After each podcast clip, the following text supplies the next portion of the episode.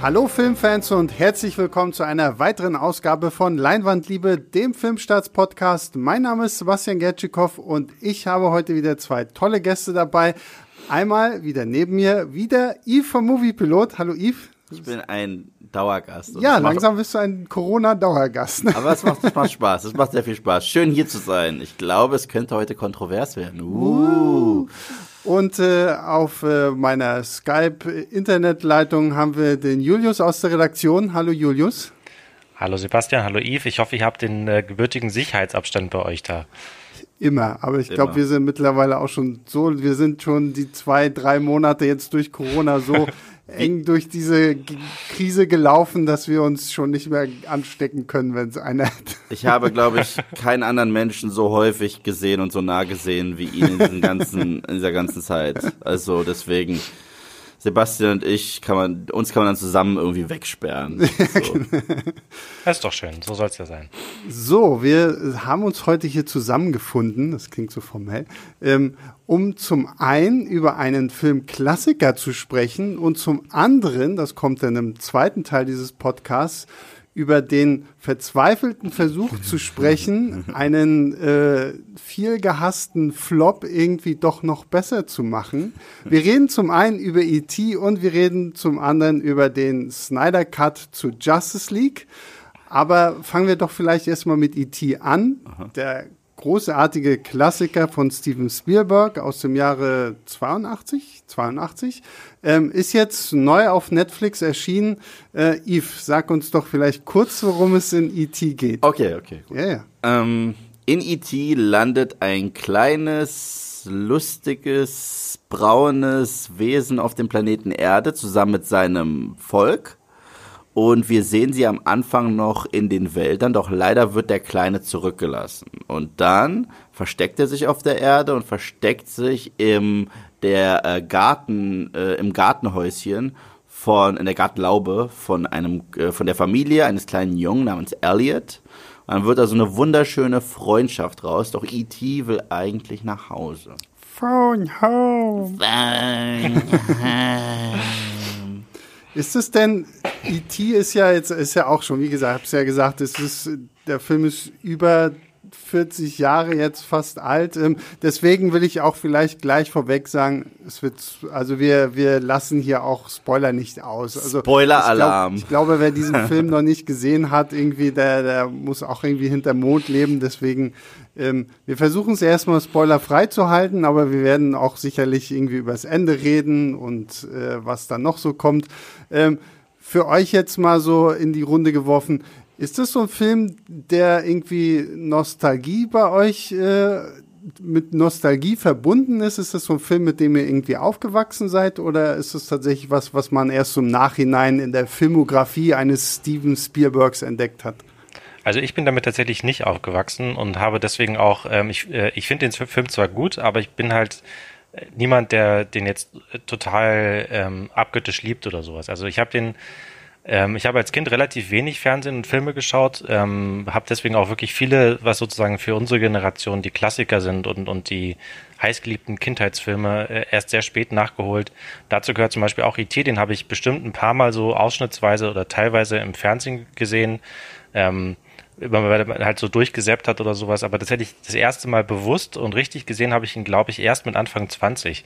Ähm, und dann aber gleich dafür auf, äh, auf, auf Blu-ray, das, was damals ja quasi das, das neue Format war. Und ich war wirklich ähm, überrascht und äh, begeistert damals, wie zeitlos dieser Film und wie modern der eigentlich in dieser super Qualität halt aussah. Und daran merkt man halt einfach auch, dass es auch, dass es einfach wirklich ein Klassiker ist und ein zeitloser Film ist, den man sich wirklich einfach immer anschauen kann. Und ähm, ich habe häufig sowieso auch das Gefühl, dass diese alten Filme ähm, deswegen manchmal so ein bisschen belächelt werden, weil sie halt einfach in schlechter Qualität äh, geschaut werden, halt irgendwie aus so einer abgenudelten VHS-Kassette oder halt irgendwie im Fernsehen auf 4 zu 3 Format zurechtgestutzt oder sowas und äh, ähm, deswegen ähm, war ich, also damals äh, war ich sehr angetan von, von E.T., auch wenn ich kein äh, Kindheitsfan bin von dem Film.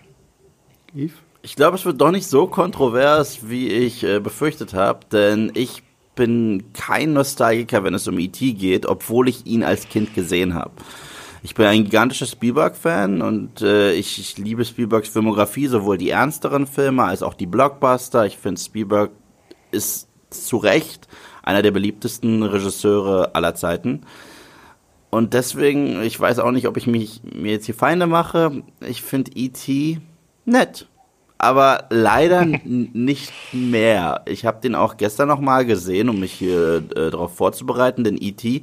gehört auch zu den wenigen Spielberg-Filmen, die ich nicht so häufig geguckt habe, ähnlich wie du. Ich habe den als Kind gesehen und als Kind äh, war ich ja eigentlich die Zielgruppe. Und da hat er mich damals nicht so umgehauen. Ich bin, wenn es um Spielberg, sag ich mal, um seine Abenteuerfilme und um seinen Blockbuster geht, bin ich eher so ein der weiße Hai, Jurassic Park, Indiana Jones Typ.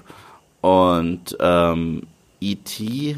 hat bei mir leider nicht das ausgelöst, was ich mir erhofft habe. Ich finde den Film trotzdem schön. Es ist definitiv ein guter Film aber es ist kein Film, der mich umhaut. Hm. Also Nostalgie habe ich mit dem tatsächlich auch nicht. Also das muss ich einfach sagen. Ich glaube, dadurch, dass er 82 in die Kinos gekommen ist, da, da gab es mich ein Jahr lang noch nicht, weil ich erst 83 geboren bin. Und irgendwie, ich kann mich gar nicht so richtig erinnern, wann ich den wirklich so das erste Mal gesehen habe, weil so auch so meine ersten Spielberg-Filme äh, waren halt auch Der Weiße Hai und halt die Indiana Jones-Reihe.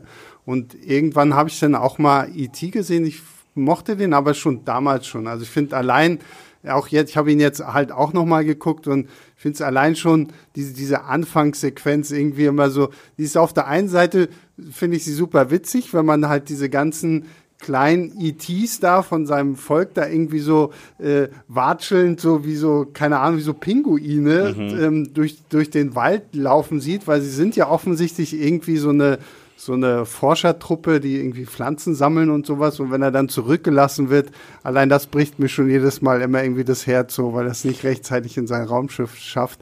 Also ich mag den schon sehr und ich kann halt auch schon extrem verstehen, warum E.T. halt also einer der, der besten Filme aller Zeiten für viele einfach ist so und ähm, ist auch witzig, weil Spielberg hat ja damals, als er den Film gemacht hat, auch nicht damit gerechnet, dass der so ein äh, so ein Appeal für Leute hat. Was, was glaubt ihr denn, macht so E.T. für die Leute irgendwie aus?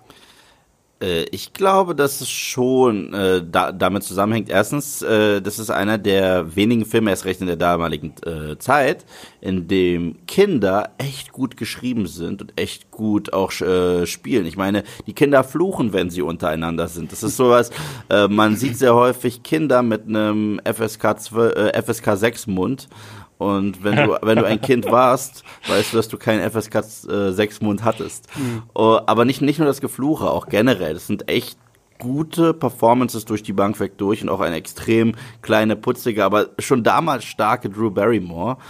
Und äh, es ist einfach diese, Beziehung zwischen den Kindern und diesem kleinen, drolligen Wesen. Ich meine, es hat ja dann so einen Trend losgeschossen. Es gab es dann ja überall danach, auch im Comedy-Bereich mit Alf. Mhm. Es ist ja, äh, es ist ja so ein eigenes Subgenre, dass man so diesen entweder außerirdischen oder mystischen Freund hat, der ganz lieb ist und den muss man irgendwie verstecken.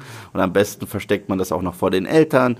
Und das, das hat halt ein Genre losgetreten, mit dem können sich halt extrem viele Kids äh, identifizieren, weil sie da auch ihrer Fantasie freien äh, Lauf lassen können und auch äh, Schule ist, äh, ist ein Thema, mhm. äh, wie komme ich an in, in Klicken und so weiter. Deswegen, ich glaube, so spricht er halt sehr viele äh, Kids an. Naja, und es gibt dann halt eben auch noch so eine ähm, nicht zu spannende, aber auch nicht irgendwie zu alberne Abenteuergeschichte, die mhm. dann halt eben da kommt. Ne? Das ist halt eben, es bleibt natürlich nicht dabei, dass der dass, dass sich einfach da diese Freundschaft in, ähm, zwischen diesen beiden, zwischen E.T. und, und Elliot entwickelt, sondern natürlich irgendwie muss, geht es natürlich auch noch weiter und dann ist halt eben auch noch ein bisschen Action, ein bisschen Abenteuer und ein bisschen Spannung dabei und ähm, es ist halt einfach wahrscheinlich die, diese Formel, die, die Yves gerade schon umrissen hat, wahrscheinlich hier fast in Perfektion ähm, auf den Punkt gebracht und ähm, das macht den Film halt dann wahrscheinlich einfach so äh, für, für viele Generationen so zu so einem Klassiker. Ja, und ich finde es halt toll, so wie halt auch gerade Comedy in diesem Film ist. Also es gibt ja diese eine Szene, in der E.T. zu Hause, alleine zu Hause bleibt mit dem Hund und äh, Elliot muss halt zur Schule gehen und E.T. erkundet so das Haus und findet den Kühlschrank und findet das Bier im Kühlschrank und äh, trinkt ja dann das Bier und wird so ein bisschen angetüdert. Und äh, dadurch, dass er diese besondere Verbindung zu Elliot hat, rutscht der halt die ganze Zeit im, im Klassenzimmer irgendwie von seinem Stuhl, rülpst laut und so. Das sind, glaube ich, so, so die Punkte, die, die ich extrem witzig fand, einfach die ganze Zeit über. Und was ich dem Film, wo man auch merkt, dass da jemand wie Spielberg hinter ist, mir, was mir früher nie so aufgefallen ist, aber das mir jetzt, als ich den jetzt am Wochenende nochmal geguckt habe, aufgefallen, wie gut er den, den, ich sag mal in Anführungszeichen, Bösewicht einführt. Also wir sehen ja schon von Anfang mhm. an diese Gruppe von, von Leuten, die irgendwie nach E.T. suchen. Und da gibt's ja einen, der wird ja auch immer nur irgendwie, also im Titel steht ja auch nur Dr. Keys. Und wir sehen auch immer nur so mhm. sein, sein Schlüsselbund an der Hose und es klappert dann immer so wie Sporen in so einem Western-Film. Und dann gibt's eine sehr, sehr coole Einstellung, wenn, wenn diese Truppe das Haus von, von Elliots Familie gefunden hat, dann, dann sieht man nur den Schatten von diesem Kies, der sich so lang und breit über die Ausfahrt, die Einfahrt äh, zum Haus irgendwie hochschleicht. Und das fand ich so, das waren so diese Momente, wo man dann auch so als Filmkenner denkt so, wow, okay, das sieht schon auch toll inszeniert aus. Ja. Also inszenatorisch ist der Film sowieso großartig und er hat auch so ein paar von diesen Spielberg-Isms. Er fängt an mit ganz vielen Scheinwerfern. So fangen ja ganz viele von seinen Filmen an. Ich meine, Jurassic Park, wenn wir die Eröffnungsszene haben, wo gefühlt der Zuschauer geblendet wird, wenn die Kiste mit mhm. dem äh, Velociraptor geliefert wird. Das haben wir am Anfang dieses Films auch. Und natürlich auch äh, die Scheinwerfer kommen häufig vom Ort der Bedrohung. Deswegen ist es interessant, dass das Schiff rund um E.T. nicht so blendend ist wie die äh, Taschenlampen der Leute, die das Ganze untersuchen. Und äh, das ist halt so ein wiederkehrendes Element. Das finde ich auch ganz, äh, ganz schön, ganz spannend. Und natürlich, für mich ist der Star dieses Films der Soundtrack. Hm. Also John Williams. Also ich, ich, äh, ich habe den gestern noch mal mit meiner Mutter geguckt und sie meinte dann am Ende des Films, nimm den Soundtrack weg und dieser Film ist nichts. So. ich finde, sie hat nicht ganz unrecht. Ja, auf jeden Fall. Ich meine, ähm, ist sowieso wie jeder, eigentlich wirklich jeder Soundtrack von, von John Williams halt einfach absolut eingängig und absolut äh, Melo eine, eine Melodie, die man halt dann nicht mehr aus dem Kopf kriegt und die wahrscheinlich fast jeder irgendwie mitsummen oder mhm. nach, nachsingen könnte sogar oder sowas, wenn man ihn auf der Straße ansprechen würde. Ähm, da stimme ich auf jeden Fall zu. Ja, von ist es so, ich finde, was, was dieser Soundtrack ausmacht, ist so dieses, dieses volle Orchester. Es ist mhm. so, so epochal und dann hast du aber halt irgendwie so diese kleine äh, Coming-of-Age-Story irgendwie mit einem kleinen Jungen und einem Außerirdischen, so, die, da, was teilweise, also bei einem, bei einem nicht guten Komponisten hätte das einen krassen Kontrast gebildet und hier finde ich, ist es einfach so, so dieser absolute Wow-Effekt, der jede einzelne Szene nochmal irgendwie so mächtig unterstreicht. Tatsächlich erinnert mich das Hauptthema, also das hauptmusikalische Thema von E.T., das jedes Mal zu hören ist, wenn etwas ganz Tolles passiert, wie zum Beispiel die ikonische Fahrradszene, ähm, erinnert mich immer an das Hauptthema von Die unendliche Geschichte okay. von Wolfgang Petersen. Ich finde, die, die, gerade die Anfangsnoten sind verdammt ähnlich, aber vielleicht hat man sich da ein bisschen mal was abgeguckt. Ich, ich werde jetzt niemand. John Williams jetzt unterstellen, dass er geklaut hat? Na, warte, was kam später? Was kam später? Äh, Wolfgang Petersens. Äh, ich weiß das, nicht. Ich glaube, unendliche Geschichte kam nach E.T. Ja, unendliche Geschichte war 84. Siehst du? Äh, aber, aber wenn man sich da ein bisschen bedient hat, dann ist es auch nicht schlimm, weil wenn man sich bedient, dann bedient man sich bei den Besten. Ich meine, fragt Tarantino. Ja, vor allem das Witzige ist, weil du jetzt gerade hier so halbe Plagiatsvorwürfe in den Raum äh, schmeißt, ähm, da ist ja auch ähm, Spielberg nicht ganz äh, dran vorbeigekommen, weil irgendein, ich glaube, es war ein indischer Regisseur, der ihm irgendwie auch vorgeworfen hat, er hätte sein Drehbuch zu The Alien irgendwie geklaut, so, wo ich mir denke, so, also diese Story ist doch auch so universell. Ich meine auch der, hier der Gigant aus dem All dieser tolle Animationsfilm ist letztendlich auch E.T., nur dass wir statt einem kleinen, runzligen Alien einen riesengroßen Roboter haben, der irgendwie böse Sachen anstellen könnte. Oder Disneys äh, hier, Elliot, das Schmunzelmonster. Heißt sogar noch Elliot. Also. Stimmt. Was jetzt habe ich ja schon leicht rausgehört, zumindest im Vorgespräch mit Yves, dass du auch so, so ein paar, ja, ich will nicht sagen Probleme hast, aber du bist nicht so sonderlich begeistert von dem Film. Was ist. Das ist die Sache ist, ich, ich habe nicht mal so ein krasses Problem, auf das ich jetzt irgendwie mit dem Finger zeige und sage, hm. oh, das ist blöd oder das ist. Nein, gar nicht. Es ist irgendwie. Du hast einfach nur kein Herz. Genau, das wird mir jetzt unterstellt. Ich, ich, ich, ich, weiß, ich weiß nicht warum. Ich weiß nicht warum. Alle, alle Zutaten sind da. Aber so richtig emotional trifft mich der Film nie wirklich. Als Kind war ich ehrlich gesagt teilweise kurz traumatisiert bei der Szene, wo da äh, reden wir spoilermäßig, muss ich jetzt nochmal einhaken? Wir, wir, reden jetzt spoilermäßig. spoilermäßig also Spoiler, Spoiler, Spoiler zu E.T., falls man das irgendwie so okay, gefühlt gut. 40 Jahre danach sagen kann. Deswegen, ich, ich bei dem Film, glaube ich, kann ich ja ganz locker drauf losreden. Das ist nicht so wie letzte Woche, dass mir da vielleicht was rausrutscht, sondern diese, okay. Ja, die Szene, wo E.T. da halb im Sterben und blass rumliegt und der Kind, äh, und das Kind auch noch, äh, äh, auf einen fast OP-Tusch muss, hat mich als Kind total traumatisiert, muss ich sagen. Total.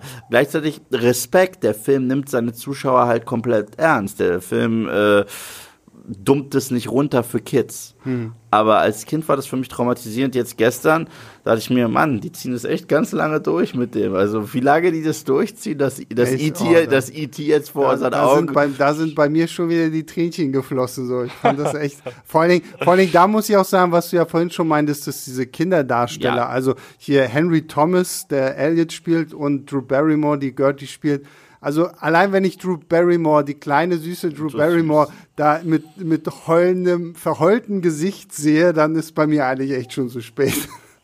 Ja, also so, mir geht's auch so ein bisschen wie Eve da, ganz ehrlich. Also ich, ähm, ich kann das zumindest sehr gut verstehen, was, was er, was er gerade formuliert hat, dass ähm, ähm, einfach sozusagen, es ist unbestreutbar ein sehr, sehr guter Film und ähm, den, gegen den man eigentlich fast nichts sagen kann. Und trotzdem ist es bei mir halt eben auch so. Und ich erkläre das halt immer mit der fehlenden ähm, Kindheitsnostalgie. Hm. Ähm, äh, für mich persönlich zumindest, dass, ähm, dass einfach so, dass ich ihn als nie im Leben als mein, als mein Lieblingsfilm oder nicht mal als mein Lieblings-Spielberg-Film bezeichnen würde oder so. Und ähm, vielleicht ist es halt, vielleicht braucht man dann einfach doch auch diese, diese Verbindung aus der Kindheit. Wobei Ife jetzt auch gerade meinte, als Kind hat ihn die Szene mehr berührt, als es jetzt als Erwachsene tut. Also ja, das funktioniert das, offenbar auch nicht immer. Das ist das Problem. Das ist halt einer der wenigen Filme, die mich noch selbst als Kind nicht so abgeholt haben. Ich meine, als Kind gab es einen von Spielberg, Spielberg produzierten Film, den kann ich bis heute nicht gucken, ohne zu heulen. Und ich heule wenig bei Filmen. Und das ist äh, Fallwill der Mauswanderer. Den kann ich bis heute nicht gucken. Ich werde bei den ersten Tönen von, äh, von, von der Geige schon äh, Rotz und Wasser. Es, äh, es ist ganz heftig. Diesen Film gucke ich deswegen auch sehr ungern und erst recht sehr ungern mit Freunden, weil dann sehen sie mich ausnahmsweise mal richtig bei dem Film abheulen. Oh, so richtig. mal zusammen gucken? Ich kann, ich, ich, kann, ich kann ihn, der trifft mich so auf einer persönlichen Ebene. Ich kann, ich kann es gar nicht äh, in Worte fassen. Und wenn es um E.T. geht, ja, nee, ich, ich, will mich nicht noch mehr in die Brennnessel setzen. Nein, mach doch hier. Wir sind so, hier ein, ein offener so, Raum. So, äh, weil, weil, weil, wenn ich den jetzt vergleiche mit einem anderen Film, den ich glaube, ja, ich, ich, ich, ich, ich glaube, andere Leute wesentlich weniger mögen, aber ich finde es auch ein Klassiker von Joe Dante und das ist Gremlins. Äh, dann war ich immer eher Gremlins. Ich finde äh, Gizmo um einiges niedlicher als äh, E.T. Ja, ja, okay, aber Gremlins und E.T. zu vergleichen ist ja auch ein bisschen schwierig. Nee, nee, Gremlins ist die Horrorversion von E.T. Also das heißt, wir haben all das Süße und die Freundschaft und auch äh, das Herz des Films und auch sympathische Jugenddarsteller, nicht wirklich mhm. Kinder, obwohl ein Kind ist auch mit im Film drin. Aber dann haben wir den Horror und die Bedrohung geht schon von Gizmo aus, aber es ist nicht Gizmo. Gizmo ist trotzdem wie unser süßer E.T. und wir müssen ihn beschützen und wir müssen mhm. ihn lieb haben. Und ja, also das war ein Film, der, der, hat, der hat mich dann schon mehr getroffen auf allen unterschiedlichen Ebenen. Ich bin sowieso ein Typ, also ich glaube, deswegen liebe ich auch Jurassic Park so sehr, weil Jurassic Park ist für mich bis heute so eine emotionale Achterbahnfahrt. Ich, mhm. ich fühle alles. Wenn, wenn, wenn ich Gänsehaut kriegen soll, wenn man Dinos sieht, kriege ich Gänsehaut, weil ich Dinos sehe. Und wenn ich Angst haben soll, wenn ein T-Rex kommt und alles kaputt haut, habe ich Angst, weil ein T-Rex kommt und alles kaputt haut. Aber Julius, du bist, du bist ja Papa. Das, glaube ich, darf ich hier so, so verkünden. Wäre E.T. was, was du äh, deiner Tochter zeigen würdest? Also noch nicht, dafür ist sie noch ein bisschen zu klein. ähm, aber ja, also später auf jeden Fall mal. Ähm, ich habe ehrlich gesagt auch schon häufiger darüber nachgedacht, wie das dann so ist und wie man das dann später mal macht, ähm, sobald es dann richtig losgeht mit dem Filme schauen und also mit, mit, den, mit den Kindern oder mit der Familie. Ähm, ich meine, ich würde zumindest das gerne mal versuchen, ähm, auch alleine, weil es mich interessiert, wie solche Klassiker heute von so von der Generation, von den äh, von heutigen Kindern aufgenommen werden. Und ich könnte mir gut vorstellen, dass das tatsächlich in vielen Fällen einfach sehr gut funktioniert, vor allem weil halt Kinder da auch völlig ohne Vorwissen und ohne mhm. Vorurteile ähm, rangehen und halt eben nicht denken, oh, das ist ja voll der alte Film oder sowas oder so, sondern sich vielleicht einfach ähm, völlig unvoreingenommen von so einer Geschichte verzaubern und, und mitreißen lassen. Und wenn das einer kann, dann ist das ist ja Spielberg normalerweise. Mhm. Ähm, und zumal ich das auch, ähm, ich habe jetzt noch nicht so viele moderne Kinderfilme gesehen, aber immer wenn ich mal wieder eingeschaut habe, dann dachte ich immer, oh Gott, oh Gott, oh Gott, das ist ganz, ganz furchtbar. Mhm. Ähm, so diese, diese, es sind ja, ich meine, das sind häufig dieselben Zutaten. Es gibt immer diese neunmal klugen Kinder und es gibt irgendwie blöde Sprüche und also so pseudolustige Beleidigungen und sowas, die sich die Kinder an den Kopf werfen und irgendwie alberne Slapsticks sehen. Und das, weiß ich, ich habe irgendwie das Gefühl, ähm, dass es nicht, die Kinderfilme sind nicht besser geworden in den mhm. letzten 40 Jahren, ja. sondern ja, eher schlechter. Ist, und das ist ja das, was Yvonne auch meinte, so, so Spielberg verdummt halt nicht so. Also er weiß ganz genau, okay, es ist zwar schon ein Kinderfilm und ein Märchenfilm und ein Fantasyfilm irgendwie, aber es ist ein Film, der dich als Erwachsener anspricht, weil er einfach gut inszeniert ist, der dich als Kind anspricht, weil es halt toll ist, so wenn wenn dann E.T. die ganze BMX-Bande da mm. zum Fliegen bringt und sie und das sind halt auch so Punkte, wenn man sich den jetzt anguckt, ähm, es ist halt auch gut gealtert. Ja. Also es gibt ja viele Sachen, wo du dann auch denkst, so, na, na, okay, das kannst du eigentlich heute keinem mehr zeigen, weil die Effekte halt irgendwie furchtbar aussehen, aber E.T. ist halt auch wieder eine Puppe, es sind halt auch wieder Darsteller in Kostüm von E.T., die da rumwatscheln und irgendwie das sprechen und das ist einfach, finde ich, immer noch was, so, sobald es handgemacht ist ja. und äh, nicht zu viel CGI und Computereffekte und was weiß ich nicht, hält sich das auch einfach viel, viel länger. Ja, das ist auch das, was ich eingangs schon meinte. Also als ich den halt mit Anfang 20 irgendwann das erste Mal gesehen habe, in wirklich guter Qualität, mhm. hätte ich halt, habe ich ja gedacht, okay, der Film ist doch bestimmt jetzt keine, ist doch keine 30, 40 Jahre alt. Der sieht halt aus, mhm. als wäre er 10 Jahre alt oder sowas. Und das ist eigentlich das höchste Lob, was man so einem alten Film ja. ähm, äh, aussprechen kann. Also alt in Anführungszeichen mhm. natürlich. Ne? Aber da muss man auch sagen, dass das, das hat Spielberg einfach sowieso schon immer drauf gehabt, wie er mit Effekten arbeitet und ja. was er zeigt, was er nicht zeigt, wo er auch selbst einschätzen kann, hier komme ich an die Grenzen von dem, was Effekte können und da setze ich dann eher auf Inszenierung äh, mit der Kamera und so weiter. Ich weiß, ich erwähne diesen Film jetzt nochmal, aber Jurassic Park, den ersten, kannst du heute ins Kino bringen mhm. und er sieht besser aus als alle Jurassic Worlds. Er sieht besser aus als Jurassic World 3. Und äh, das ist ein, ich sag's nach wie vor, das ist so der Film, an dem überhaupt Dinos gemessen werden, wie die auszusehen haben auf der Leinwand, ist immer noch der erste Jurassic Park. Und weil du davor gesagt hast, mit dem runter, äh, so weiß ich auch, ähm, dass Spielberg die Kinder halt ernst nimmt. Ich glaube, das ist auch einer der Gründe, weshalb Serien wie Stranger Things jetzt so beliebt sind, weshalb jetzt äh, Stephen Kings S auch wieder so eine kleine Renaissance hatte, weil die Kids halt sich wirklich verhalten haben wie Kids. Wenn die untereinander sind, dann sind die frech, dann sind die echt, dann haben die auch echte Probleme, vielleicht blicken sie irgendwann darauf zurück und sagen, ja, okay, ich hatte gar keine echten Probleme, aber für die sind das echte Probleme. Mhm. Und ja.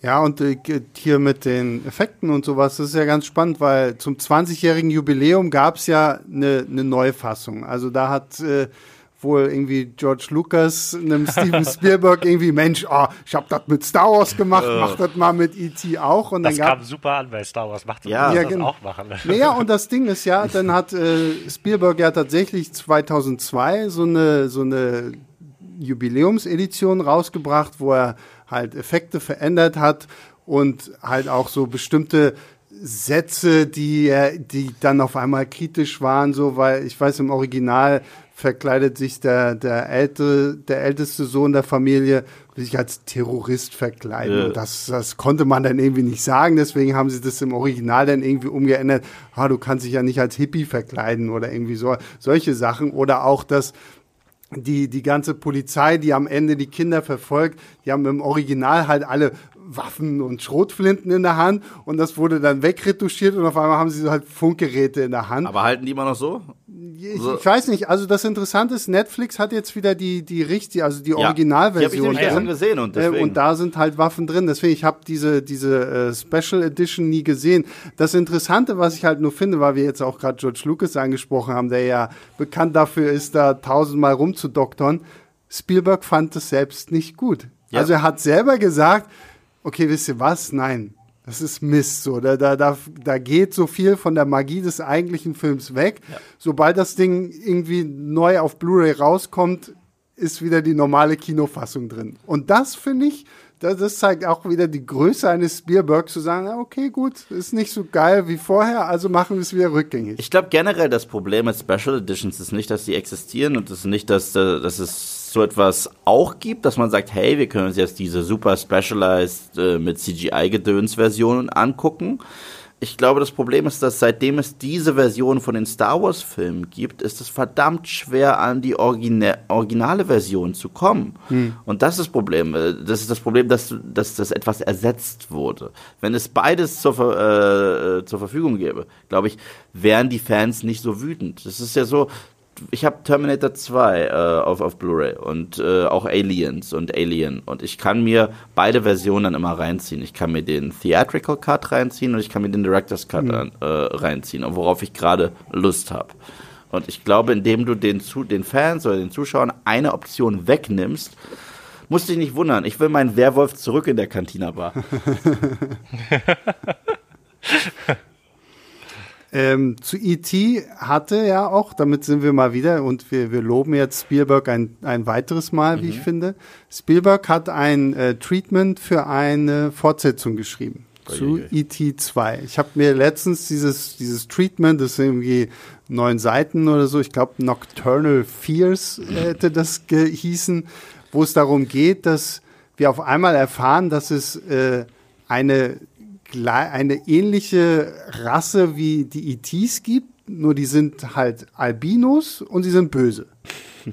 Und, und, sind wir wieder und, bei Grablets dann. Ja, ja, genau. Und, und diese, diese bösen ETs haben halt irgendwie diesen Funkspruch abgefangen, den ET im ursprünglichen Film irgendwie äh, losgelassen hat. Und sie wollen halt ausgerechnet ET finden. ET bekommt dann auch einen Namen ich habe leider jetzt nur den Namen vergessen, weil er auch zu furchtbar ist, um ihn jetzt hier irgendwie zu sagen. Deswegen ist es ganz gut, dass ich ihn vergessen habe. Und sie kommen halt auf die Erde und erführen, entführen halt Elliot und äh, seine Familie und E.T. muss dann kommen und sie retten so. Wenn, Gizmo also. Wenn du das schon liest, ist es einfach nur irgendwie furchtbar und zum Glück hat auch ein Spielberg dann irgendwann gesagt so, ja, nee, komm, lassen wir lieber sein. Wie, wie, wie, was, was sagt ihr zu dieser tollen, tollen Fortsetzung? Also ich, ähm, ich habe das Gefühl, wir leben so in der, so einer Zeit, wo diese Fortsetzung dann doch nochmal irgendwann kommen könnte. Weil ja das ja irgendwie gerade so, es ist so, so, so, eine, so eine Zeit, ne? Also es gab jetzt so in letzter Zeit so ein paar Fortsetzungen, äh, äh also verspätete oder, oder ähm, mehrere Jahrzehnte nach dem Original erschienene Fortsetzungen oder, oder quasi wo an das Original wieder angeknüpft wird und fünf äh, mäßige Sequels in der Mitte ähm, ignoriert mhm. werden, so wie bei dem neuen Terminator oder so.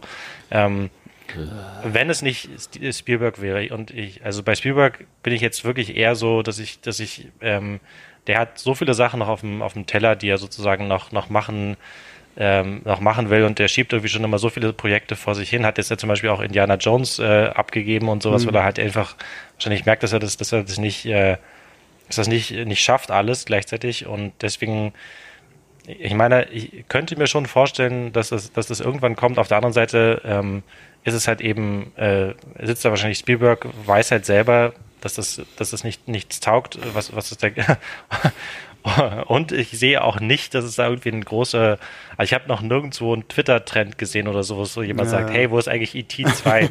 Und ich oh glaube, das Gott. gehört schon so.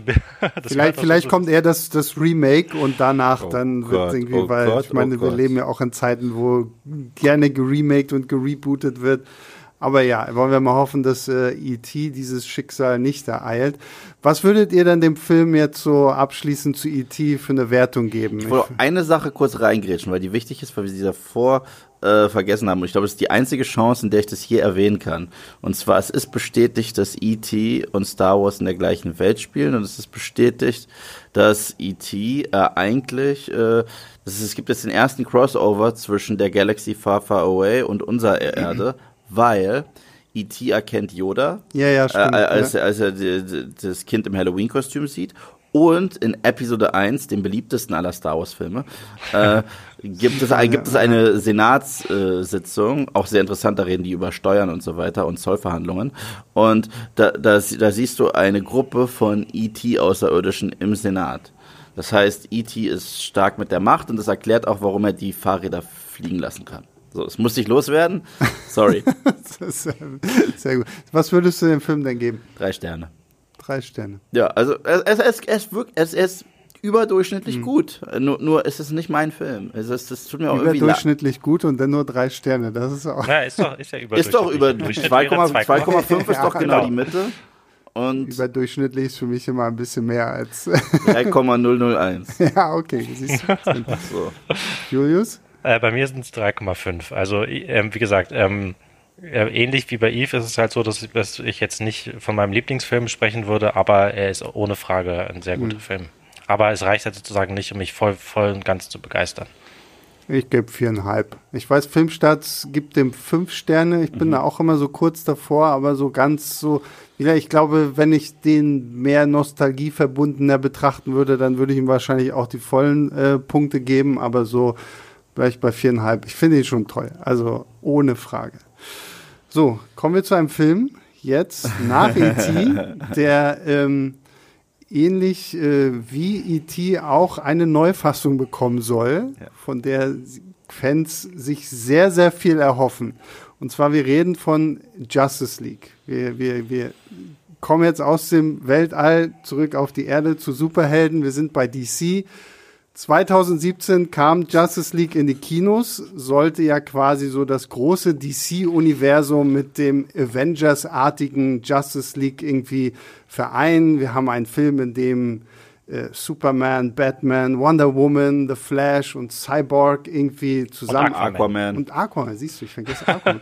und Aquaman irgendwie auftauchen und gegen, ja, eigentlich gegen Darkseid kämpfen sollten, aber Darkseid hatte gerade noch keine Lust, deswegen kommt halt sein Vizepräsidentenschurke Steppenwolf. Bester Bösewicht der Filmgeschichte. Genau. so, wir, die, die Vorgeschichte ist ja, des Films ist ja schon so ein bisschen problematisch. Kannst du uns da vielleicht mal so ein bisschen äh, einweihen, Julius? Äh, gerne, ja. Ähm, also das, ähm, das DCEU, das sogenannte, der Name ist im Gegensatz zum Marvel Cinematic Universe MCU ja nie offiziell äh, festgelegt worden. Ähm, hatte angefangen mit Man of Steel, dann kam Batman wie Superman und Suicide Squad, aber das Problem war immer so ein bisschen, dass diese Filme so umstritten waren und das halt irgendwie ähm, Warner zwar Zack Snyder ursprünglich mal damit beauftragt hat ähm, und sozusagen einen Freifahrtschein gegeben hat, hey, mach mal hier deine, deine Filmreihe. Und dann haben sie aber immer mehr kalte Füße bekommen und haben schon bei Batman wie Superman ein bisschen dran rumgedoktert und bei Suicide Squad noch mehr rumgedoktert und dann bei Justice League. Der Film wurde quasi mindestens zweimal komplett nochmal auf den Kopf gestellt und viel neu gedreht. Und dann die ursprüngliche Vision von Zack Snyder ist nie gedreht worden. Dann gab es noch einen neuen Drehbuchentwurf, der wurde dann gedreht und auch so zusammengesetzt. Dann wurde aber das immer noch nicht als als äh, äh, als ähm, wertiges Produkt betrachtet und dann wurde schließlich Joss Whedon an Bord geholt, der dann eben nochmal Änderungen vornehmen sollte. Erstmal als Drehbuchautor. Dann gab es eine Familientragödie bei, ähm, bei Zack Snyder. Seine Tochter hat sich umgebracht und daraufhin ist er dann sozusagen endgültig aus dem Film ausgeschieden. Und Joss Whedon hat die Regie übernommen und halt sozusagen nochmal unter seiner Regie. Aber, und das ist auch sowas, was ja häufig ähm, durcheinander geworfen wird, wo halt Joss Whedon quasi die alleinige Schuld an, an dem, an der, an dem Look und dem, dem, dem Abschneiden der Kinofassung von Justice League gegeben wird. Er hat halt das natürlich alles nur auf Geheiß von Warner gemacht. Also Warner wollte mehr Humor und einen lockeren Tonfall und irgendwie alles bitte nicht so düster und ernst wie bei Batman wie Superman. Und dann ist halt ein Film dabei rausgekommen, der zwar irgendwie sogar bessere Kritiken bekommen hat ähm, und vielleicht einfach ein bisschen mittelmäßiger ist, aber halt eben auch keine so glühenden Verehrer hat, wie ja zum Beispiel Batman wie Superman. Da gibt's ja deutliche Kritiker und aber auch sehr viele Leute, die den Film sehr gerne mögen. Und irgendwie hat dann natürlich, hat dann sofort danach hat dann halt eben die Bewegung angesetzt, quasi direkt nach Kinostart im November 2017, wo dann die Leute gesagt haben, die Fans von DC und die Fans von Zack Snyder, gebt uns die originale, die ursprüngliche Vision und den sogenannten Snyder Cut. Genau, das war ja dann der Hashtag Release the Snyder Cut und äh, man, ich glaube, es spaltete sich dann immer so in zwei Lager, so Leute, die gesagt haben, oh ja, durch den Snyder Cut wird alles besser. Und die anderen, die gesagt haben, es gibt diesen Snyder Cut irgendwie überhaupt nicht. Und das ist alles total Käse, bis äh, Zack Snyder es ja dann tatsächlich selbst bestätigt hat, dass es das Material irgendwie gibt.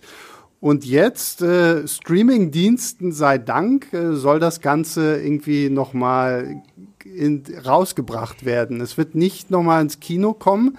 Äh, es wird in, in den USA zumindest bei HBO Max, dem neuen äh, Streaming-Portal, laufen. Es ist noch nicht so ganz raus, ob es so eine vier, ich glaube, ist irgendwie im Moment ist so die Frage, ist es ein, es ein vier Stunden Film oder so eine sechsteilige TV-Miniserie werden? Genau auf jeden Fall bekommt Zack Snyder nochmal irgendwie so 20 bis 30 Millionen Dollar in die Hand, kann mit seinem ganzen Postproduktionsteam quasi nochmal Effekte und sowas alles machen, um quasi seinen Director's Cut, seine Vision, seine Version von Justice League in die Kinos zu bringen. Äh, nicht in die Kinos zu bringen, sondern halt nur, nicht mal ins Kino, sondern in nur die Wohnzimmer. in die Wohnzimmer, genau. Zu öffentlichen auf jeden Fall. Ähm, ja, jetzt mal die ganz einfache Frage. Glaubt ihr daran, dass ein Director's Cut diesen Film retten kann? Willst du anfangen? Äh, ja, ich fange gerne auch an. Ähm, ja, weil, also zumindest äh, für mich persönlich auf jeden Fall. Ich mag Justice League eigentlich auch, also die Kinofassung so einigermaßen. Ähm, ist sicherlich nicht der beste Superheldenfilm, es ist aber auch nicht der schlechteste und weil ich einfach ein großer Fan von Superheldenfilmen allgemein bin und von DC im Besonderen, ähm, hat der zumindest für mich genügend ähm, Momente, die mich ähm, zum Lachen gebracht haben oder, oder berührt haben, die mich zumindest unterhalten haben. Ähm, und gleichzeitig sehe ich natürlich aber auch die, die Punkte, wo der Film quasi relativ grob zusammengesetzt wurde, ohne Zweifel. Und ich mag die Snyder, also die Original- und reinen, wenn man so möchte, Snyder-Filme Man of Steel und Batman wie Superman deutlich lieber. Ähm, und von daher äh, glaube ich auf jeden Fall, ähm, dass mich der Snyder Cut, wenn er sozusagen nicht ein komplettes Fiasko ist, was ja durchaus auch sein kann, ich meine, mhm. nicht umsonst wurde der Film halt komplett über den Haufen geworfen mehrere Male, ähm, zumindest mehr, ähm, mehr begeistern wird insgesamt. Und gleichzeitig glaube ich, dass der halt eben dann auch wieder in so eine kontroversere Richtung geht, wie Man of Steel und Batman wie Superman, wo ich ja, wie ich schon gesagt habe, äh, wo es halt eben auch viele Leute gibt, die die abgrundtief hassen oder halt irgendwie und dafür halt, aber das ist mehr sozusagen in so eine weniger so mittelmäßig, sondern eher als sozusagen ähm, also äh, äh, glühende Verehrer und, und mhm. äh, erbitterte Gegner geben wird und sowas. Ähm. Und dann kommen wir natürlich, dann gibt es natürlich auch noch die, alles, was wir so an Gerüchten und sowas dazu, äh, was ist alles, was da alles vorkommen sollte, was alles passieren sollte. Da, da kommen wir vielleicht später nochmal genau, drauf, drauf da kommen wir nochmal drauf zu sprechen. Erstmal, Yves, die Frage auch an dich. Äh, fast alles, was Julius gesagt hat, unterschreibe ich. Also ich bin ein, ein Zack Snyder-Fan. Ich mag, ich finde Man of Steel ist einer der unterschätztesten Superheldenfilme aller Zeiten. Ich finde es einer der besten Superman-Filme. Das ist fast ein perfekter Superman-Film. Eine Sache stört mich, äh, aber darauf muss ich jetzt nicht eingehen. Äh, äh, Stichwort Jonathan Kent. So, äh, äh, Batman wie Superman finde ich auch komplett unterschätzt. Ich fand den mit jedem Mal gucken besser. Der hat seine Probleme. Der ist halt wahnsinnig überfüllt. Und ich glaube, dieses Überfüllte, das ist, das ist das Studio und nicht äh, mhm. Zack Snyder, dass man gesagt hat, und das muss auch noch rein und das muss auch noch rein und das muss auch noch rein. Aber wenn dieser Film Batman einführen sollte und uns einen neuen Batman geben sollte, finde ich, ist es diesem Film unglaublich gut gelungen. Und ich liebe auch Ben Afflecks Batman in diesem Film. Ich würde so weit gehen, dass es eventuell mein Lieblings-Batman äh, äh, auf der großen Leinwand ist. Ähm, Justice League ist für mich ist eine der lustigsten Katastrophen aller Zeiten. Also ich, ich, ich, ich, ich finde diesen Film furchtbar, aber ich finde ihn so furchtbar, wie ich The Room furchtbar finde. Also das heißt, ich kann ihn schon genießen. Ich weiß noch, ich war im Kino mit, äh, mit Sebastian und noch meinem damaligen Volontär Rob. Und bevor der Film losging, haben wir uns gefragt, glaubt ihr, man wird es sehen mit diesem Schnurrbart, wovon alle geredet haben? Und dann dachten wir uns, ja, äh, mal gucken. Ich glaube nicht. Und äh, ich weiß noch, Sebastian meinte, ach, der Film hat so viel Geld gekostet, das werden die schon hinbekommen haben. Dann kam diese Eröffnungsszene und, und wir alle drei mussten lachen. Wir müssen vielleicht dazu sagen, der Schnurrbart, wer es noch nicht weiß, der Film war ja eigentlich schon abgedreht. Als Joss Whedon dann an Bord kam, verordnete er ja noch mal so zwei Monate Nachdrehs. Das Problem war nur, dass Henry Cavill zu dem Zeitpunkt schon äh, bei den Dreharbeiten von Mission Impossible Fallout war und sich halt für den Film einen stattlichen Schnauzer hatte wachsen lassen. Und das Interessante finde ich bei dem Film immer, dass Christopher McQuarrie, der Regisseur und Drehbuchautor von Mission Impossible, Warner ja sogar angeboten hat, irgendwie, wenn sie, weiß ich, drei Millionen oder fünf Millionen Dollar bezahlen, dann kann er sich das abrasieren lassen, weil er hat eigentlich auch schon genug Material und das bisschen, das, das kriegt er dann auch irgendwie noch so hin. Und auf dieses Angebot ist man halt nicht eingegangen und dann gibt's halt jetzt in, in der Joss ja, Whedon da hat, ähm, da hat Paramount den, ähm, hat es verboten. Also der Regisseur von, von Mission Impossible hat es erlaubt, ah, aber das okay. Studio hat es verboten und deswegen musste Warner dann den umgekehrten Weg nehmen. Genau. Und den Schnurrbart, also man darf sich dann also vorstellen, Henry Cavill stand im Superman-Kostüm mit diesem fetten Schnauzer am Set und ich hoffe, irgendwann gibt es davon auch mal Videoaufnahmen, so hinter ja. den Kulissen, dass man dann einfach das Superman mit diesem fetten Schnauzer sieht. ja. ich, finde, ich finde, sie hätten einfach damit gehen sollen, weil ich meine, ähm, und wie gesagt, also wir sind jetzt auch hier im Spoiler-Territorium. Ich sage es nochmal, Spoiler, Spoiler für Justice oh, League oh, und, und, und Spoiler-Alarm für die ganze DCEU genau, bis hin zu Justice weil, League. Ähm, Superman stirbt ja am Ende, also stirbt in Anführungszeichen am Ende von Batman wie Superman. Ich hätte es jetzt nicht schlimm gefunden, wenn Superman in, in Justice League halt einfach, weil er halt von den Toten wieder aufgestanden ist, einfach einen Bart hat. Ich meine, das Aber hätte, dann Vollbart. Ja, das wäre vielleicht so eine gute Idee gewesen. Dann hätte man ihm ja nur noch einen Bart so. Äh, ja, ja. ja. ja also, den, den, hätte man komplett auffüllen dann sollen, halt anstatt so ihn komplett wegzunehmen ja, und einen so Mund zu ersetzen. Space Jesus irgendwie, ja, genau. der Rettung ja. Aber das, äh, erstens, jedes, ich finde, Superman ist eigentlich in diesem Justice League-Film ganz gut geschrieben. Und zwar, das ist so dieser optimistische Superman, den ich aus den Comics kenne. Also dieses wirkliche Symbol für puren Optimismus ist Superman in Justice League. Hm. Ich konnte nur keine Szene mit ihm in irgendeiner Form genießen, obwohl ich habe sie sehr genossen, aber aus den falschen Gründen. Ich habe mich tot jedes Mal, als man ihn gezeigt, jedes Mal musste ich anfangen zu lachen, wenn sich dieser Mund so komisch bewegt hat. Das war so lustig. Ähm, ansonsten fand ich sah dieser Film halt auch aus wie so ein echtes PlayStation 1 Videospiel. Steppenwolf, äh, meine Güte, also wirklich im Zeitalter. Ich meine, äh, Infinity War hat ja eigentlich den gleichen Gegner, nur interessant. Der kommt auch auf die Erde und sucht auch nach magischen Steinen, aber irgendwie interessiert der uns voll und äh, Steppenwolf bringt uns zum Lachen. Und ich finde, das Problem war halt auch, dass dieser Justice League-Film, also abgesehen von all diesen technischen Geschichten, abgesehen davon, dass der Charakter von Steppenwolf auch nicht nur, dass er lustig aussieht, sondern auch uninteressant ist. Das Problem ist, dass dieser Justice League-Film auch zu früh kam weil wir hatten Wonder Woman, die wurde etabliert und ich finde ihren Film auch nach wie vor total super. Ich finde, Bad, äh, hier Superman wurde super etabliert in Man of Steel und Batman wurde super etabliert in Batman wie Superman. Wir müssen Flash, Aquaman und Cyborg in diesem Film erst einführen. Äh, und die Leute, die die Comics nicht kennen, die wissen nicht, wer ist Barry Allen und wer ist äh, hier Victor Stone und so weiter. Ja, das fand ich auch ein bisschen schwierig. So, da, das, da hat man einfach gemerkt, so da hatte Marvel von Anfang an einfach den besseren Plan. So, ne? Sie haben halt, Frage. sie haben halt wirklich, sie haben Iron Man hatte einen Einzelfilm, Thor hatte einen Einzelfilm, Cap. Captain America hatte seinen Einzelfilm und dann erst kamen die Avengers und dann kanntest du die und dann haben sie in diesem Film äh, halt nochmal so Hawkeye und Hulk so ein bisschen weiter ausgebaut. Aber das ist, glaube ich, finde ich auch nach wie vor so mein größtes Problem mit, mit Justice League. So, dass ich, klar, ich bin Comic-Fan, deswegen kenne ich jetzt Flash und ich mag tatsächlich auch diese CW-Serie von The Flash und äh, da, dadurch kennt man das halt alles so und man, man ist vertraut. Aber zum Beispiel Cyborg war für mich so ein Charakter, den fand ich in, in diesem Film halt furchtbar langweilig, weil das Einzige, wofür er da war, war halt, okay, er ist, er hatte irgendwann mal einen schweren Unfall und sein Vater hat ihn mit Hilfe dieser mysteriösen Motherboxen, von denen die, die Steppenwolf ja auf der Erde sucht,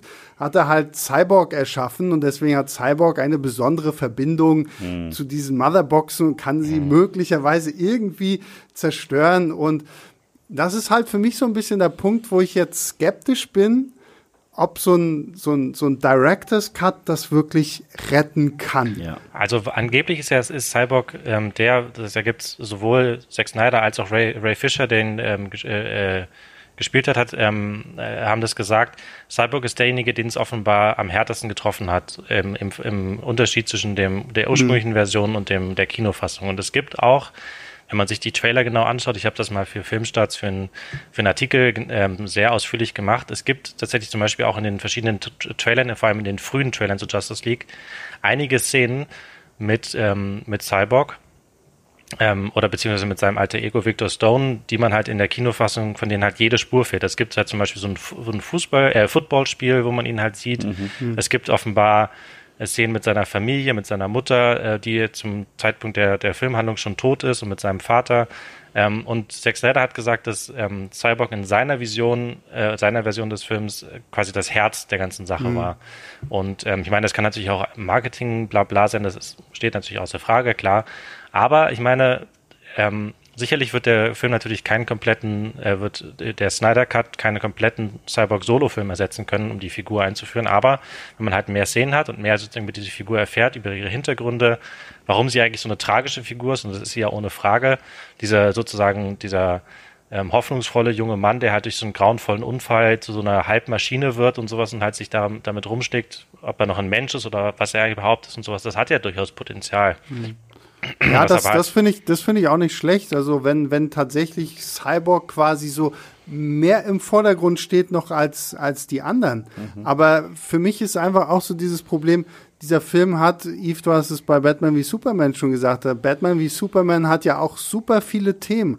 Und genau das gleiche, finde ich, hat Justice League auch. Also du hast halt, erstmal, wie gehen wir mit dem Tod von Superman um? In den Comics war das ja damals so, das absolute Ding schlechthin, mhm. um irgendwie, äh, damit sollten ja damals auch so die Comic-Verkäufe wieder angekuppelt werden, weil Comics gerade so ein mhm. bisschen so, so, ein, so einen Absturz hatten und dann gibt es ja eine komplette Reihe und der Film, also es hätte ein Film alleine gereicht, so um mit dieser ganzen Thematik äh, Supermans Tod, wie, wie gehen wir damit um? Dann hast du das, dann hast du noch äh, diese Steppenwolf-Geschichte und was ich da zum Beispiel auch schade fand, dass wir ja schon in Batman wie Superman gibt's ja diese, diese Night, Nightmare-Szene, wie sie genannt wird, äh, wo Batman ja eine dunkle Vision der, der Zukunft hat wo man das große Omega-Zeichen sieht, was ja für, für den Bösewicht Darkseid spricht. Und dass, dass der halt auch komplett außen vor gelassen wurde, was ja auch angeblich jetzt in Zack Snyders Cut dann irgendwie wieder ein bisschen mehr, dass wir mehr von diesem Darkseid selbst sehen. Also, wie gesagt, ich, ich habe jetzt auch, ich habe jetzt auch für, für Filmstadt ein Video zu dem Snyder Cut gemacht. Deswegen, ähm, was ich so gelesen habe, finde ich halt durchaus spannend, so die ganzen Sachen, die irgendwie mit reinkommen. Aber ich bin mir halt trotzdem nach wie vor nicht so sicher, dass es diesen Film jetzt wirklich besser machen wird. Ich glaube, es wird ihn besser machen, aber ich glaube, es wird ihn nicht retten. Also äh, besser machen ist eine ich glaube, er wird besser aussehen. Ich glaube, wir werden ein bisschen mehr.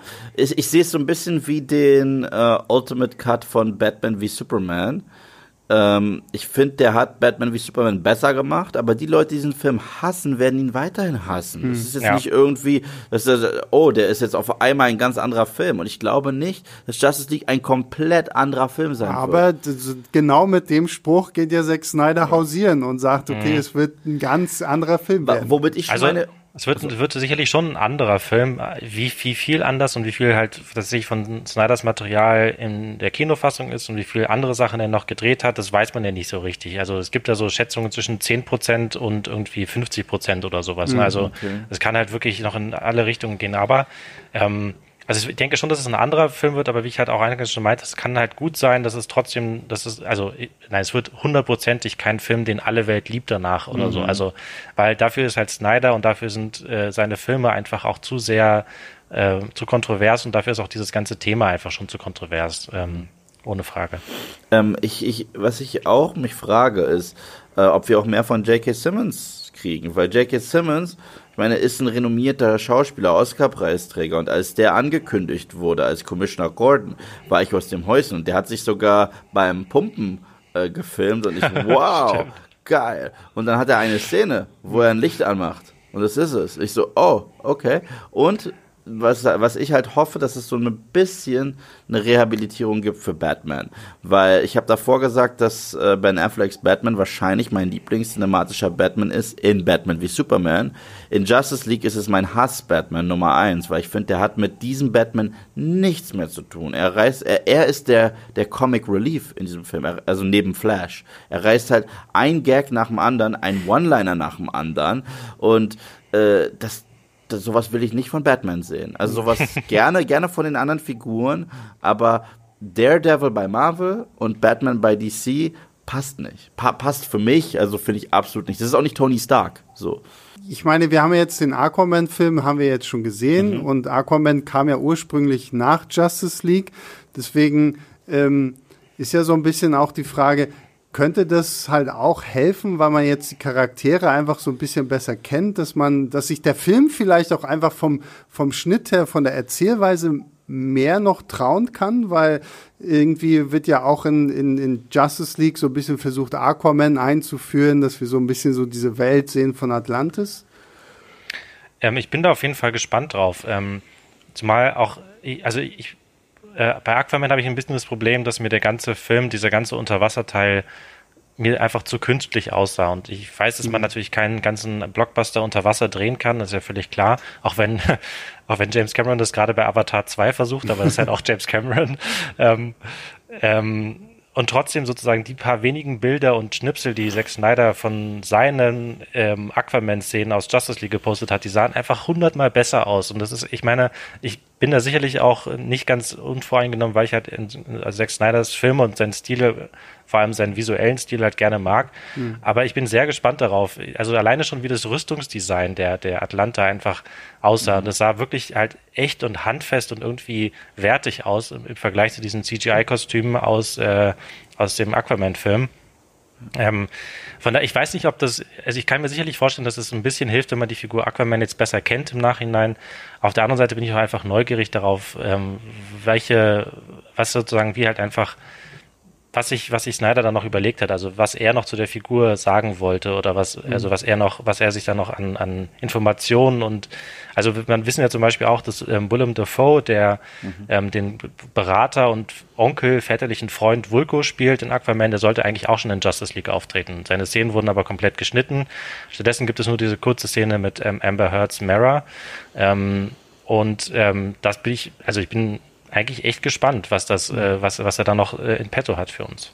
Ich hoffe auch, dass äh, in diesem Snyder Cut Cyborg besser aussieht.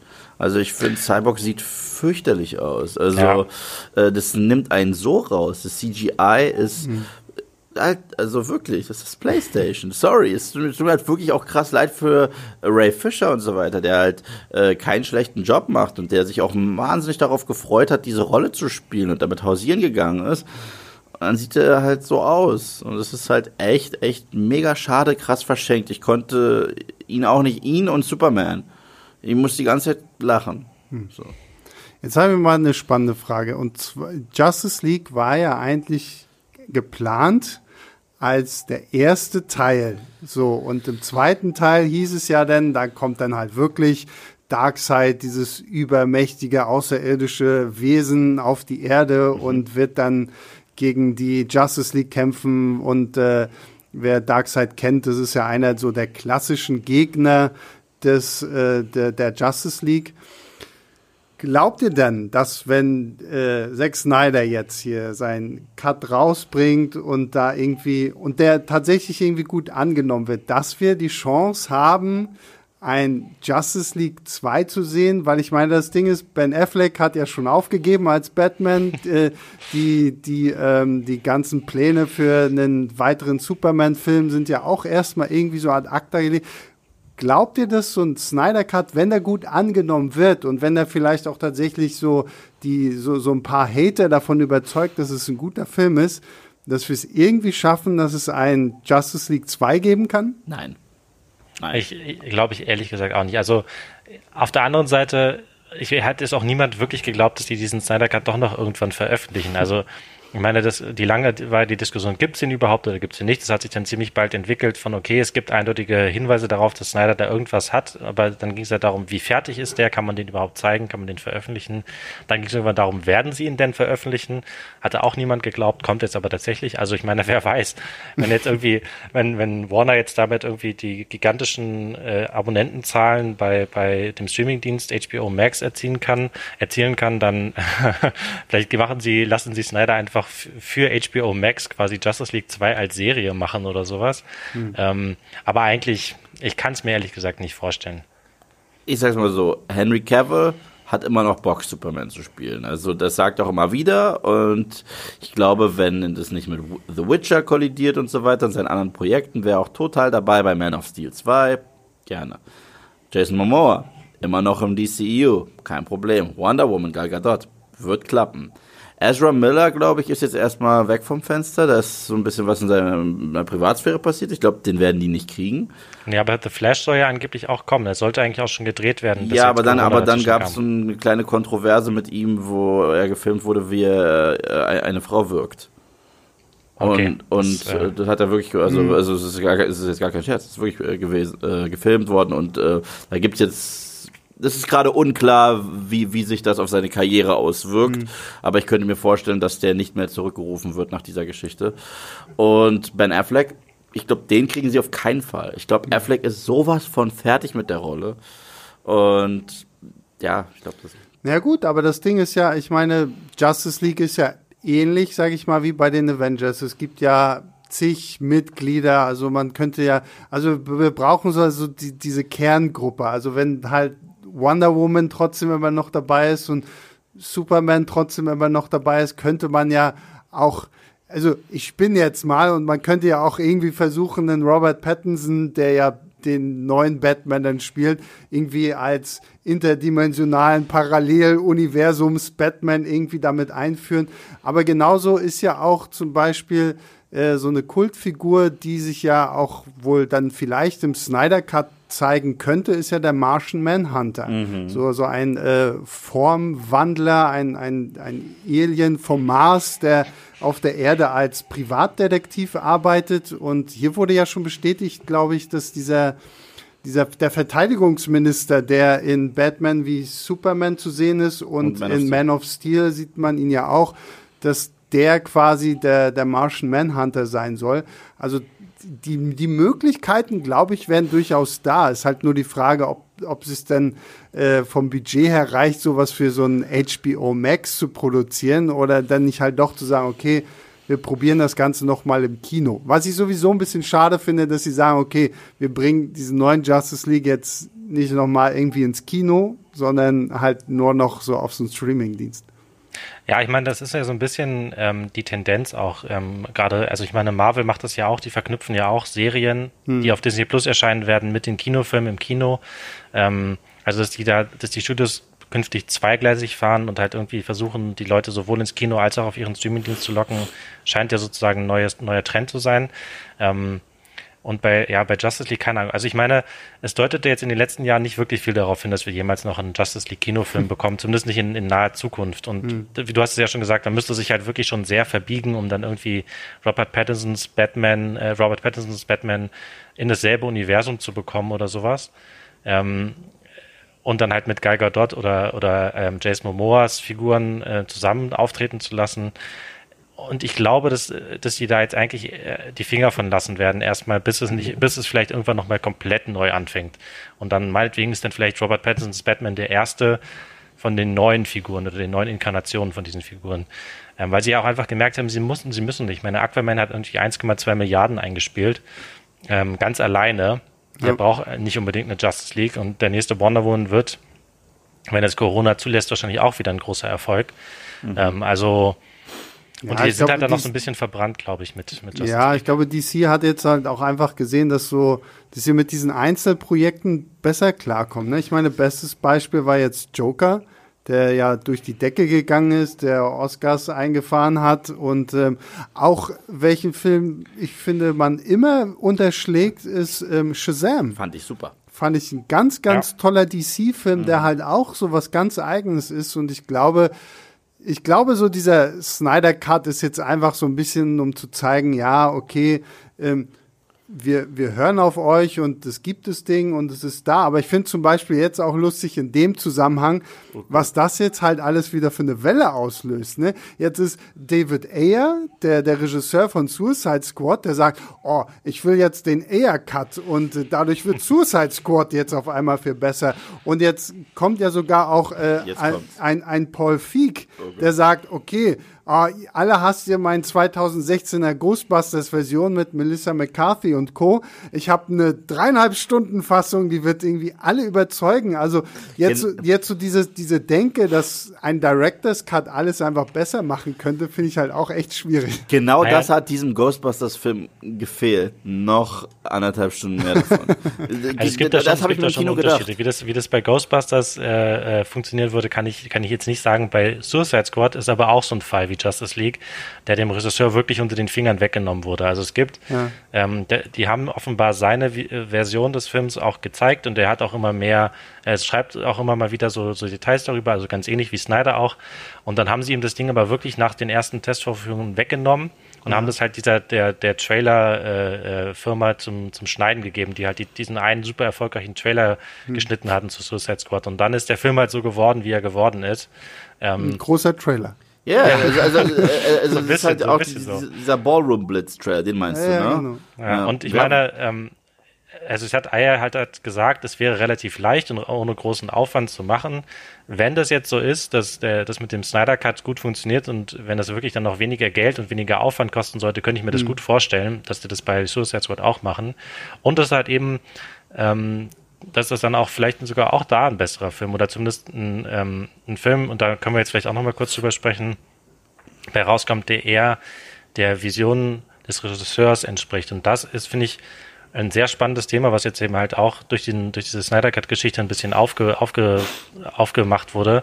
Ähm, und ich wollte euch mal fragen, wie ihr dazu steht. Also äh, findet ihr das grundsätzlich gut, dass der, dass der, dass die Regisseure jetzt wieder sozusagen die Chance bekommen, ähm, ihre Vision wirklich umzusetzen oder findet ihr das problematisch, weil jetzt halt irgendwie da so auf die Fans gehört hat oder ge gehört wurde oder, oder wie steht ihr dazu? Ich muss sagen, ich bin grundsätzlich immer ein Fan von Director's Cuts. Also ähm, das gibt's ja viel. Also das, glaube ich, bekannteste, zerschnittenste Beispiel ist ja äh, Ridley Scott's Blade Runner, von dem es ja irgendwie sieben Schnittfassungen, glaube ich, gibt oder so. Also es gab ja dann, es gibt ja die Kinofassung, dann irgendwie die erweiterte Fassung, den Director's Cut und irgendwann am Ende gab es halt diesen Final Cut. Und ähm, das ist halt für mich auch so ein bisschen so ein Punkt, wo ich auch einen George Lucas zum Beispiel verstehe, wenn er halt sagt so, ja, ich, ich will, aber da, ich wollte, dass das aber so aussieht und deswegen ändere ich jetzt halt die Star Wars Filme auch nochmal. Dass es mir als Fan vielleicht nicht passt, weil gerade bei den, bei der Originaltrilogie man ja halt diese Computereffekte im Gegensatz zu den praktischen Effekten halt so extrem sieht, ist noch mal eine andere Sache. Aber grundsätzlich finde ich es immer spannend, so, so, so Directors Cuts zu sehen um halt einfach, wenn es dann halt wirklich die Vision des, des Regisseurs widerspiegelt, ne? wenn es jetzt wirklich einfach nur ist, ah, okay, die Fans pöbeln jetzt irgendwie seit drei Jahren irgendwie rum, sie wollen halt den Snyder Cut sehen, ja, dann machen wir das jetzt mal und versuchen, okay, mach mal diese, diese Russland-Sequenz, die war vorher so in schönen Rottönen, das ist ja das Finale von Justice League, ja, lass mal das wieder ganz dunkel machen, damit es schön düster ist einfach nur, weil die Fans das so wollen, dann finde ich es blöd. Aber wenn halt wirklich so die, die Essenz eines Snyders zu sehen ist, finde ich das grundsätzlich nicht schlecht zu sagen, okay, dann und dann sage ich auch, wenn wenn du, wie du jetzt sagst, Julius, das auch äh, David Ayer und sein Suicide Squad, wenn da irgendwie wirklich ihm zu viel weggenommen wurde und er jetzt die Möglichkeit hat zu sagen, okay, so hätte mein Film ausgesehen. Und ich muss sagen, ich, ich mochte Suicide Squad. Also ich ist jetzt auch nicht so ein Film, wo ich sage, das ist der letzte Rotz. Ich mag ihn mehr als Justice Ich, hab, ich, hab den, ich fand den sehr unterhaltsam und deswegen kann ich mir vorstellen, dass wenn da ein Regisseur wirklich mal sein eigenes Ding machen kann, warum nicht? Also ich bin grundsätzlich erstmal immer pro Director's Cut. Für mich ist es eine ganz schwierige Frage, weil ich, ich finde, auf der einen Seite bin ich immer interessiert in die Vision, äh, die Vision äh, des Regisseurs. Mhm. Gleichzeitig verstehe ich auch, wenn Studios sich ein bisschen einmischen bei einem gewissen Franchise. Und ich verstehe, dass weil es halt ein Franchise ist, dass man nicht komplett eine Ego-Tour schieben kann ich werde jetzt wieder The Last Jedi erwähnen. Ich mag den Film gar nicht und ich finde, äh, und, und, ich finde, da hätte man ab und zu gegenlenken müssen bei ein paar äh, Entscheidungen. Also ist halt nur meine Meinung. Äh, äh, auf der anderen Seite, wovor ich am meisten Angst habe, ist, dass wir jetzt in Zukunft zweimal für den gleichen Film zahlen.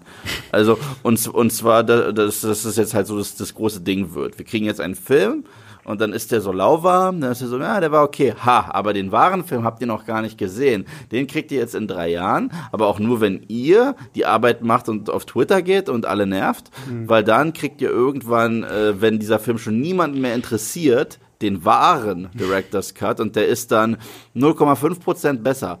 Mhm. So, äh, mhm. also ja, ich bin eigentlich de, äh, der Meinung, dass, dass man schon nimm, nimm das Pferd, nimm das Produkt des, des Regisseurs, schmeiß es auf die Leinwand oder äh, sag von Anfang an dem Regisseur, ey, so, so etwas wie deine Vision, das gibt es nicht. Das ist ein, das ist ein Team-Effort, den wir hier haben. Wir gehen das gemeinsam an. Ich finde ja generell, zum Beispiel im Falle von George Lucas, war es immer am besten, wenn er die Grundidee gebastelt hat, aber ihm auch Leute reingeredet haben und gesagt haben, das und das ist, ist zu viel. Deswegen ist die Originaltrilogie das Beste, was Star Wars hervorgebracht hat die Prequel-Trilogie, äh, da durfte er halt machen, was er will. Deswegen haben wir Jaja Binks und all diesen ganzen Quatsch. Und die Sequel-Trilogie, der fehlt diese krasse Fantasie, diese krasse Originalität eines George Lucas, die das Baukonstrukt ist.